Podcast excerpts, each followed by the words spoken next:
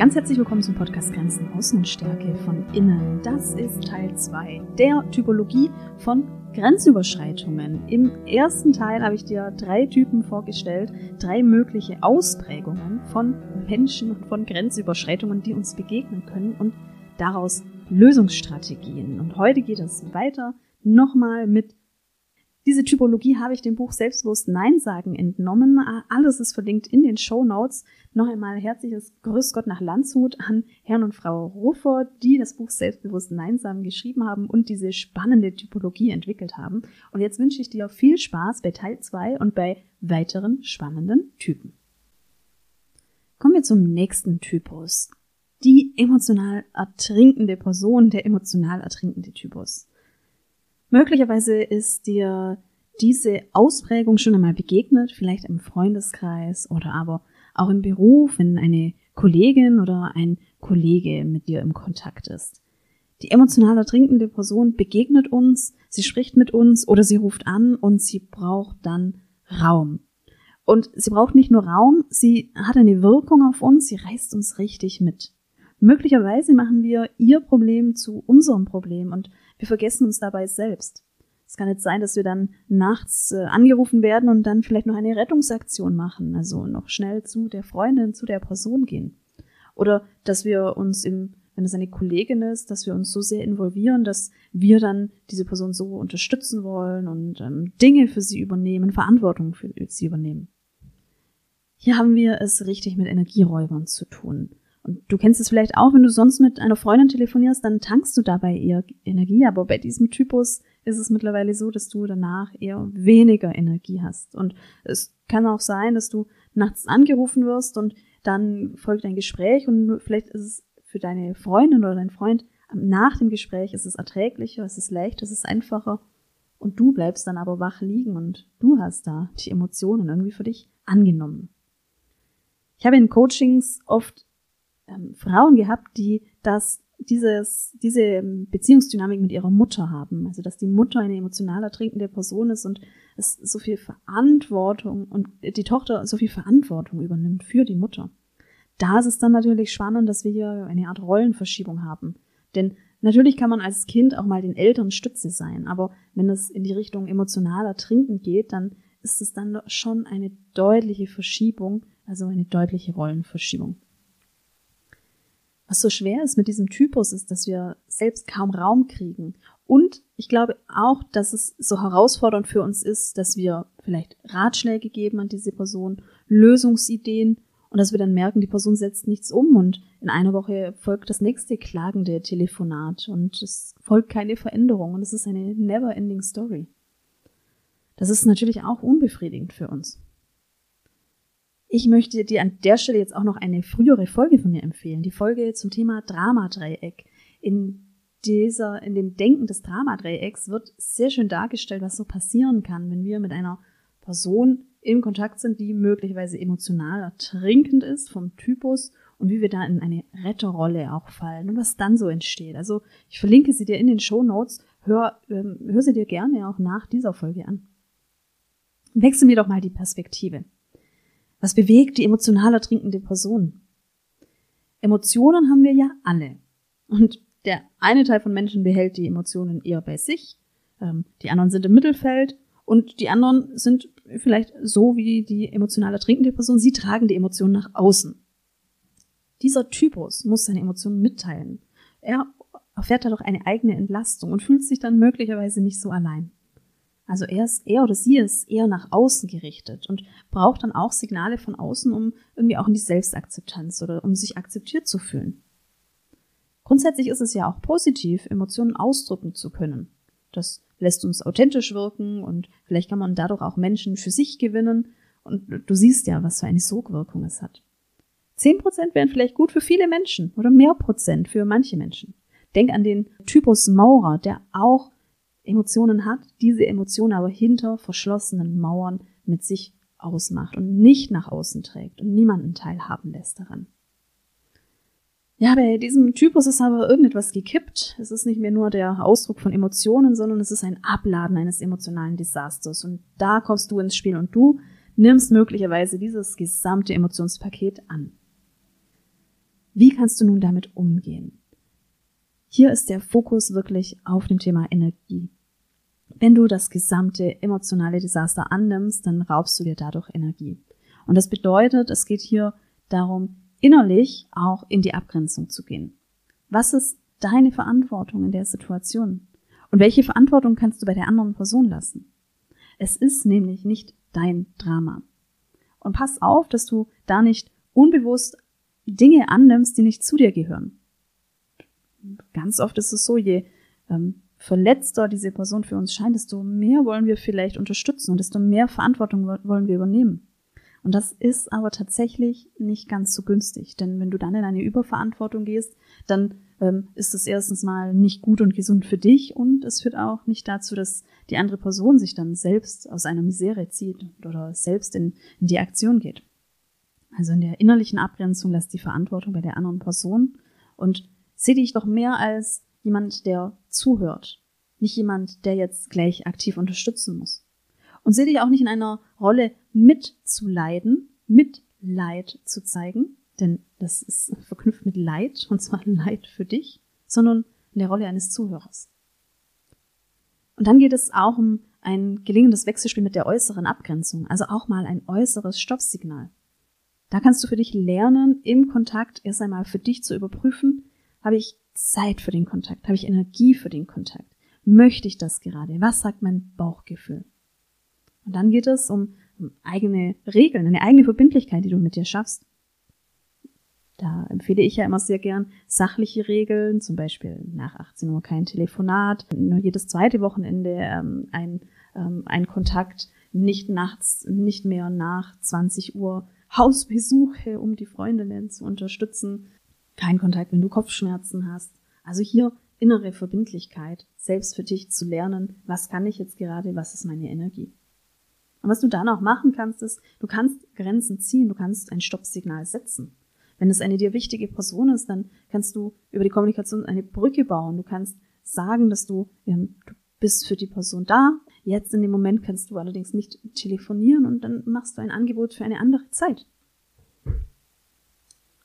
Du kannst über die Kommunikation der, die Person auch wissen lassen, dass du da bist als Freundin, als, als Tochter und dir trotzdem gewahr sein, dass du jetzt gerade eine Grenze ziehst und dann ein Angebot zu machen, morgen können wir telefonieren. Ich bin, ich bin für dich da als Freundin. Jetzt in dem Moment kann ich nicht telefonieren, können wir morgen telefonieren. Damit entschleunigst du die Situation, kannst ein bisschen Drama reduzieren und vor allem wahrst du deine eigene Grenze und bleibst dennoch eben auch im Kontakt mit der Person. Denn möglicherweise ist sie dir wichtig und du möchtest den Kontakt halten, aber eben nicht so, dass es dich schadet, dass es dir schadet.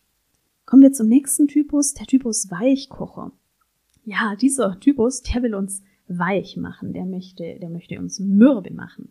Es kann sein, dass es uns nach vorne hin, wirkt, dass es für uns wirkt wie eine richtige Dreistigkeit und Penetranz. Denn diese Person fragt uns immer wieder, immer wieder fragt die, sagen wir mal, die Mutter, ja, aber du kommst schon am Wochenende. Und wenn wir Nein sagen, dann folgt irgendwann später erneut die Frage, aber du kommst schon am Wochenende. Aber du kommst schon am Wochenende. Oder vielleicht auch im Arbeitskontext eine Kollegin, die ähm, immer wieder nachfragt und die ein Nein irgendwie nicht zu akzeptieren scheint. Kannst du die Aufgabe übernehmen? Kannst du die Aufgabe übernehmen?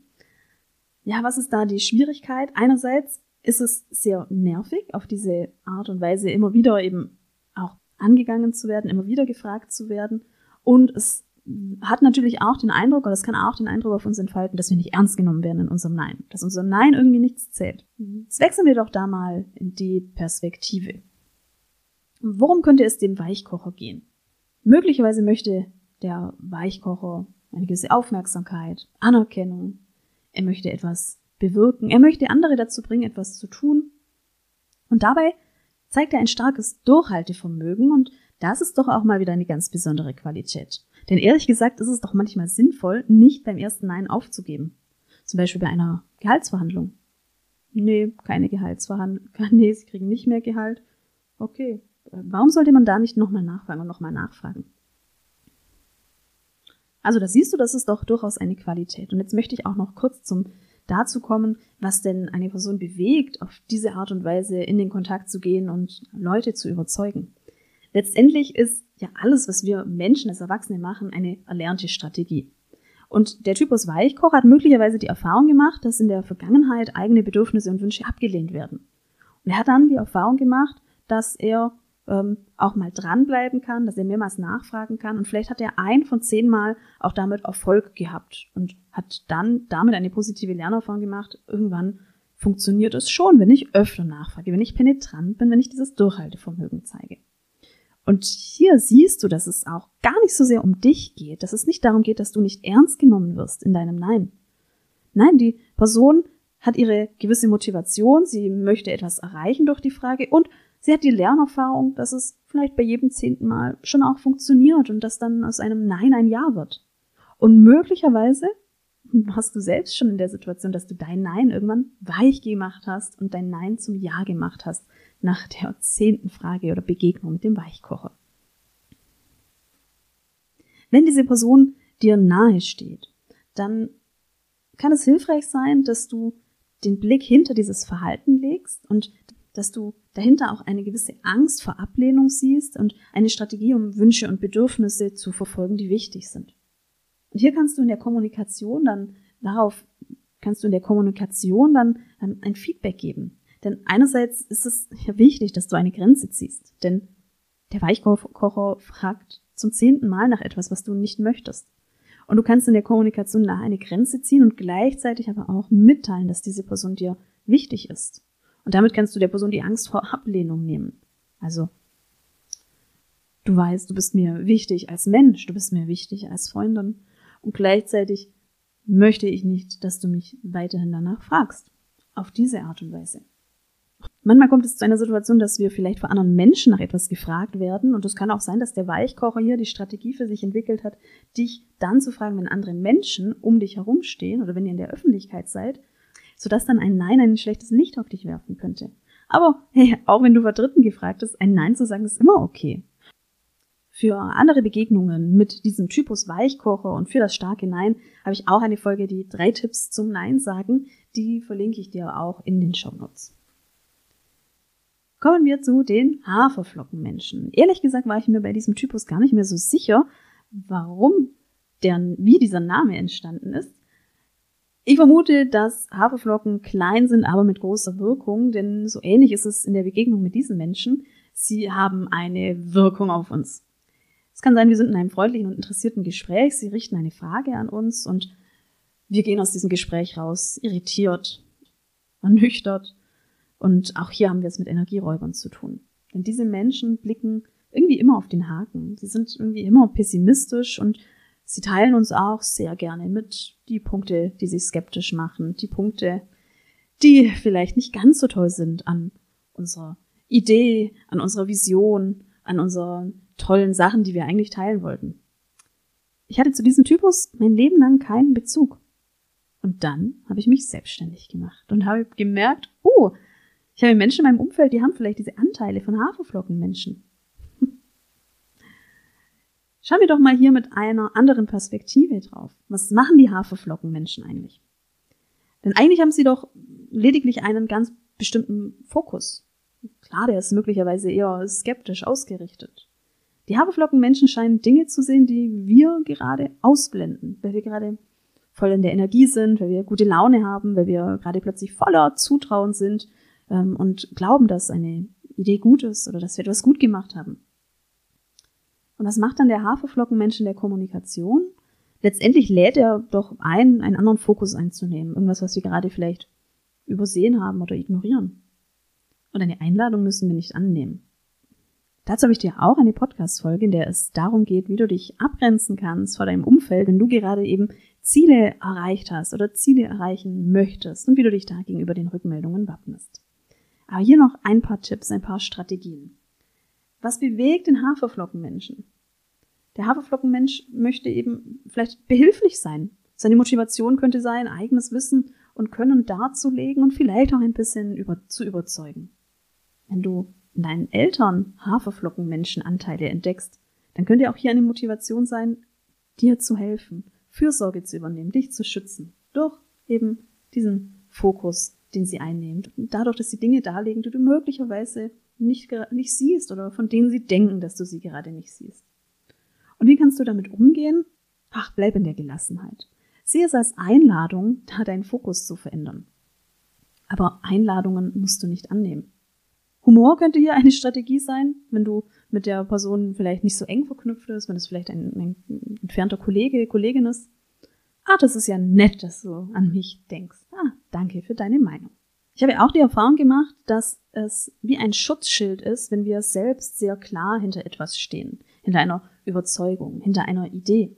Am Beispiel Selbstständigkeit, wenn die Selbstständigkeit etwas ist, das einfach sehr gut auch durchdacht ist, mit den richtigen Maßnahmen, dann kannst du Einwände von außen so leicht abprallen lassen. Das schützt dich. Also hier, je klarer du dich auch für dich positionierst mit deinem Ziel, das ist letztendlich auch etwas, was mit deinem inneren Revier zu tun hat, desto weniger wirst du auf die Einladungen eingehen müssen von Haferflockenmenschen.